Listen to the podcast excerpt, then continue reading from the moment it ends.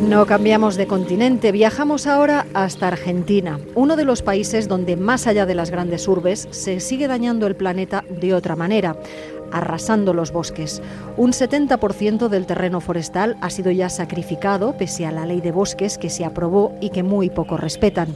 Con el corresponsal en la zona, con Ángel Sastre, viajamos hasta el norte, a la provincia de Salta, para conocer el impenetrable, un área donde, pese a su nombre, las excavadoras están abriendo paso arrasando el poco bosque protegido y arrinconando a los indígenas bichis.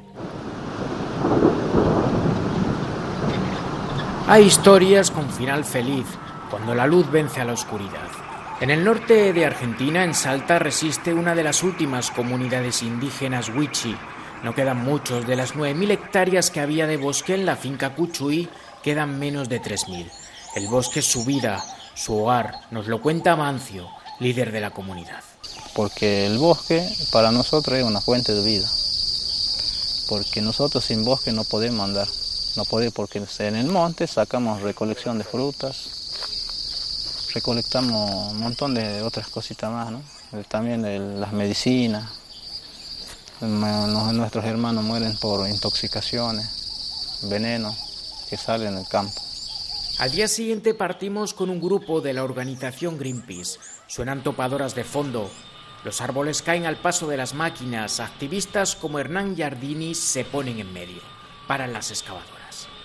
Lamentablemente, a pesar de la sanción de la ley de bosques, se siguen destruyendo bosques protegidos. Argentina en los últimos 25 años perdió más de 7 millones y medio de hectáreas de bosques.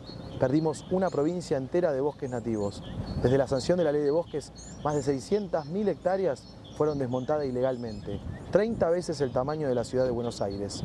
Grandes empresarios agropecuarios en el norte, grandes desarrolladores inmobiliarios en la Patagonia y Córdoba siguen arrasando impunemente nuestros bosques nativos.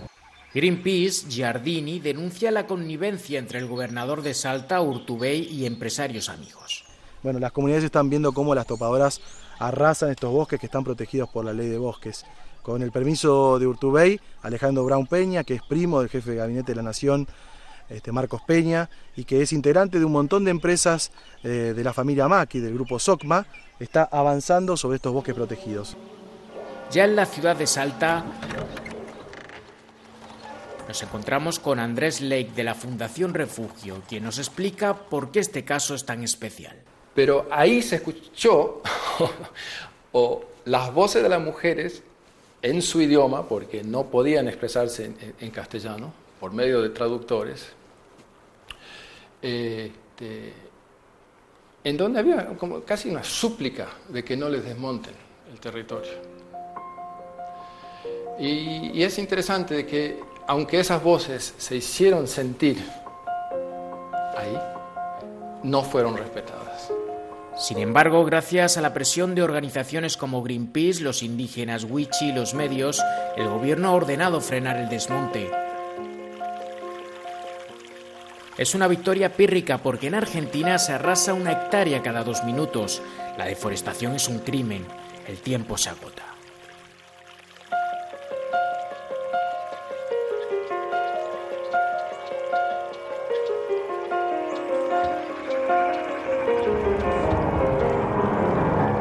Latitud Cero, Esther Turu.